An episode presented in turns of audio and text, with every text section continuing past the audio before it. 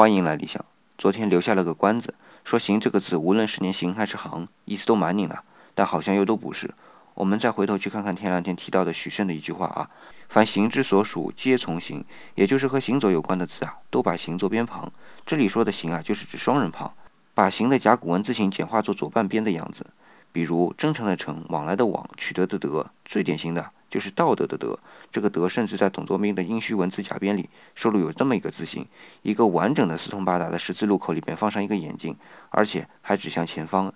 意思是在四通八达的道路上心无旁骛地向前直行，借由此来表明这个德的含义。今天不是来聊德这个字的，毕竟这个德还有很多变化，这么少时间也说不完。但借助这个德，我们就能知道双人旁是指四通八达的道路。它也就是个形，只不过是简化了的形，所以“形”这个字可能蛮拧了，但它的本意还是被其他文字保留下来了。